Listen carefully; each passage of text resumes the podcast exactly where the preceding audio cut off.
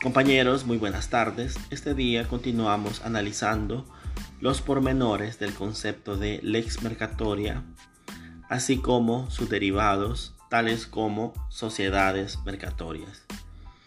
En el concepto de, lex mercatoria podemos distinguir que es el nombre usado para identificar a un conjunto normativo disperso con carácter supranacional Supranacional implica que no está sometido a las reglas de las leyes nacionales, es decir, que no es vinculante. La ley nacional respecto a los reglamentos, a los contratos, a los convenios establecidos a partir de los contratos internacionales sometidos a esta lex mercatoria.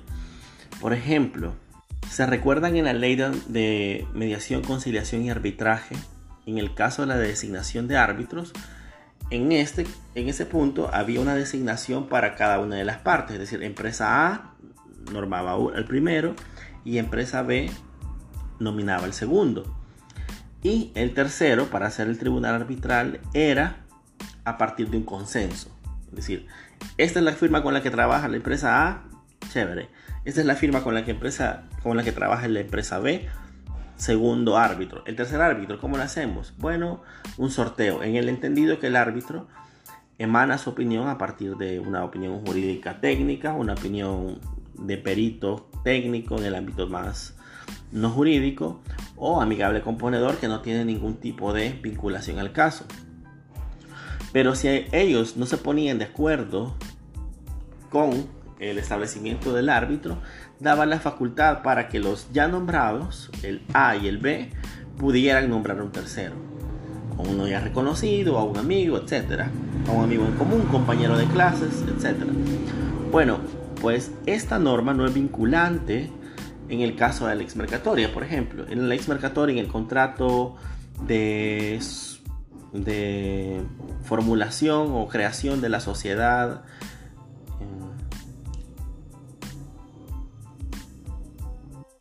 inversores de bienes raíces, digamos que ese es el nombre de la sociedad, inversores de bienes raíces, crean un tipo de sociedad y ante las dificultades o conflictos que surjan de la separación de la sociedad, de la terminación del contrato de sociedad, la forma de arbitrar eh, los conflictos será mediante tres árbitros de la empresa legal mm, Miranda SA. Y podrán decir, bueno, para decir una de las partes de ese contrato, lex mercatoria, de ese contrato internacional de sociedad. Bueno, pero la ley de El Salvador dice que, que usted tiene que nombrar un árbitro y yo otro. Y el tercero, si no nos ponemos de acuerdo, lo tendrá que nombrar esos dos árbitros ya nombrados. Un momento, le dirán. Este contrato es supranacional. Este contrato no está sometido a las reglas de la legislación salvadoreña ni hondureña ni tailandesa ni estadounidense, sino que es una regla entre las partes. De hecho, uno de, las, de los efectos de los contratos es eso, que las obligaciones y lo contenido en el contrato es ley para las partes. Entonces, tal, tal regla de los contratos se potencia al momento de hablar de lex mercatoria, puesto que es la fuente principal de de la normativa que se desprende de ellos. Por ende, en esa lex mercatoria son reglas específicas de este tipo de contratos. Y me dirán, bueno, pero estos contratos de dónde salen? Y aquí va otro de los grandes interrogantes. Bueno, como estamos hablando de los actores que participan en la lex mercatoria, veremos que hay sociedades eh, empresariales, firmas de abogados, sociedades jurídicas, firmas legales que establecen ciertos parámetros, ciertos como machotes, borradores. Y esto con la finalidad de hacer más rápido la solución de los conflictos y hacer mucho más eh, dinámico el comercio. Por ejemplo, en la ley salvadoreña, en el caso del arbitraje, como decíamos, la empresa A nombra uno, la empresa B nombra el segundo. Y ambas empresas tienen que ponerse de acuerdo con el tercer árbitro. Bueno, pero esto implica cierta prenegociación, un sentarse, un hablar Y si no están de acuerdo, recuerden, y si no están de acuerdo, los dos árbitros pueden nombrar a un tercero. Pero si sigue el desacuerdo, todavía hay otra forma de reclamar. Entonces, con esas ansias democráticas que están impregnadas en todo el sistema jurídico, muchas veces el llegar a acuerdos implica tiempos un poquito más prolongados. Mientras que en la ley mercatoria podría ser una regla. Los árbitros, en el caso de solución de conflictos por contratos internacionales, contratos transnacionales, mejor dicho, son de una misma firma legal o es un solo árbitro de una firma legal o son árbitros nombrados por esta firma legal. Entonces, sí o sí, esta firma legal va y nombra a los árbitros o manda a llamar a un, a un perito o a un amigable componedor, etcétera a un ex juez, a un ex fiscal, a un ex procurador y esos son los tres árbitros. Pero todo sale del, criterio de las partes, porque ya está sometido así. Y bueno, pero ¿dónde va a ser el arbitraje? Bueno, el arbitraje resulta que tampoco va a ser en tu país, empresa B, que es del Salvador, sino que va a ser en Miami, o va a ser en Las Vegas, o va a ser en Londres. Entonces son como formatos un poquito más no tan elaborados, pero que tienen una fuerte vinculación. Y me dirán, pero si no está sometido a la ley nacional, ¿por qué es vinculante? Y en ese sentido es una de las grandes misterios de la ley mercatoria, puesto que a pesar de no tener el, procedimiento de creación de ley, eh, de ser vinculante, de tener fuerza ejecutiva, de poder llamar a la policía para que se cumpla, de no haber sido aprobada por el Congreso, es efectiva.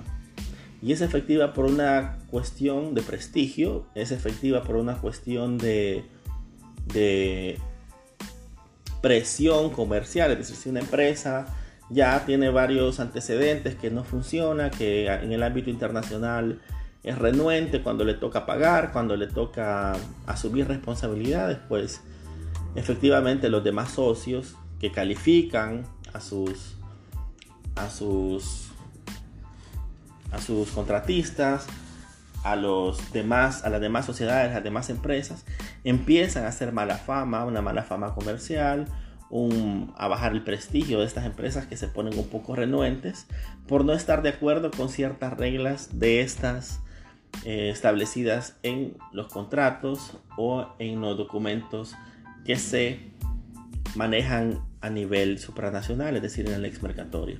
Entonces es una una fuerza, si bien no ejecutiva, policial, legal, es una fuerza más bien de fama, de prestigio, de no, de no caer o no ser visto como un renegón o un mal perdedor en el ámbito de los negocios. Pero esta ley mercatoria, ojo, también tiene muchas críticas y una de ellas es la parte del pago de impuestos y tributos, puesto que sus operaciones bancarias, financieras, comerciales, no están vinculadas a un estado específico, no se someten a esa ley. Entonces, los ministros de Hacienda, los erarios públicos, les cuesta, a los erarios públicos les cuesta atraparlos, les cuesta decir, bueno, empresa A generó 2 millones de dólares de ganancias en El Salvador. Entonces le caen los tributos por esos 2 millones de ganancias en El Salvador. No, en la, en la lex mercatoria, en estas sociedades transnacionales, muchas veces se habla de, de, sociedades ficticias o fachadas. Vamos a ver un poquito de lo que son los Panama Papers, de lo que son los Tahiti Papers, que son algunos de los paraísos fiscales, como en Holanda, Luxemburgo, Panamá, en la cual estas empresas dicen somos panameños, pero en realidad o somos estadounidenses, pero en realidad son, em, son sociedades constituidas por personas de, diferentes países en las cuales las reglas fiscales son mucho más eh, dóciles o que no tienen tratados de, extradición o tratados de, de exigibilidad de tributos con el país donde están creando la nueva sociedad. Entonces se le hace difícil al país donde se hacen las operaciones grabar los contributos o responsabilizarlos por otro tipo de problemas, por ejemplo, un problema ambiental, ¿verdad? una sociedad está fachada. Bueno, sí hay una sociedad. La sociedad, la sociedad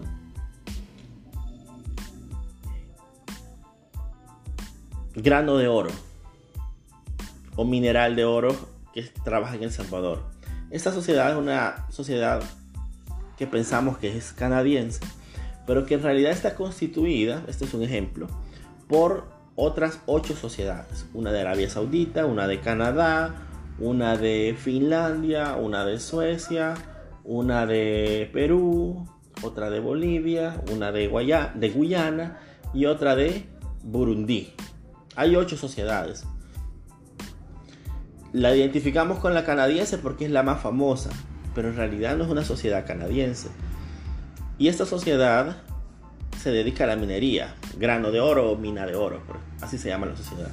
Se dedica a la minería. Cuando el Estado se da cuenta que hay un, un problema ambiental provocado por esta sociedad, que ya tiene cinco años trabajando en El Salvador y ha sacado muchísimo metal precioso, y ha pagado apenas impuestos. Pero más allá de los impuestos, que tal vez los pudimos grabar, cuando es el asunto de un problema ambiental y les queremos reclamar, decimos, bueno, sociedad grano de oro, vengan que le vamos a hacer pagar las multas por este caso. Y nos vamos y vemos que es una sociedad con múltiple participación. Y el representante legal ha sido nombrado, es un salvadoreño, clase media, que ha sido nombrado por estas ocho sociedades. Y este representante legal dice, sí, mire, tenemos solamente esta maquinaria y eso que está por ahí, que es con lo que extraemos el, metal precioso. Eh, ¿Qué más necesita? Ah, bueno, pero eso está, eso está eh, valorado en 500 mil dólares. Pero Al momento de reclamar la responsabilidad, decimos, bueno, este representante legal tiene o administra una industria de 500 mil dólares, pero el daño es de 8 millones. Entonces, ¿cómo lo reclamo? Y resulta que esta sociedad, bueno, los, como solamente tiene una representación a partir de una, una persona natural acá, pero esta no es socio, por ende, no puede responder solidariamente o, no va a sacar de su patrimonio para pagar los otros 750 mil que le corresponde pagar. Entonces, eso es de los grandes problemas que, que derivan de esta ley mercatoria y de ese poco control que tienen los estados sobre esta normativa supranacional. Por lo demás, en el ámbito de las finanzas, en el ámbito de los contratos, es muy efectivo. Un ejemplo de la efectividad puede ser todo este tipo de transacciones por la vía digital. Muchas de las empresas que compran, que se dedican al comercio, hacen compras grandes, a veces por documentos sencillos tipo correos electrónicos. Cuando en El Salvador o en un país con legislaciones clásicas, lo que se hace es una escritura pública, un documento solemne para asegurar el patrimonio de las partes y que puedan ser exigibles las obligaciones que se desprenden de él. En cambio, en el comercio actual, ese tipo de correos electrónicos, de comunicaciones no tan solemnes, son perfectamente bases de reclamos, de contratos de millones o por millones de dólares. Entonces, muchas veces los contratos son ya formularios preestablecidos, por ejemplo, formulario tal de compra-venta por 500 mil dólares, un par de cláusulas, firma digital y en caso de conflictos, la forma de arreglar será en la firma legal Miranda, ubicada en la ciudad de San José, Costa Rica. Así de simple. Y si, se hay, y si existen o llegan a surgir ese tipo de conflictos legales, habrá que hacer las comunicaciones correspondientes a esa firma legal en Costa Rica. Así que por ahí, esta es una, una de las críticas a la lex. Seguiremos ahondando en este tema en los próximos días. Por favor, revisen el aula virtual y revisen la presentación. Saludos.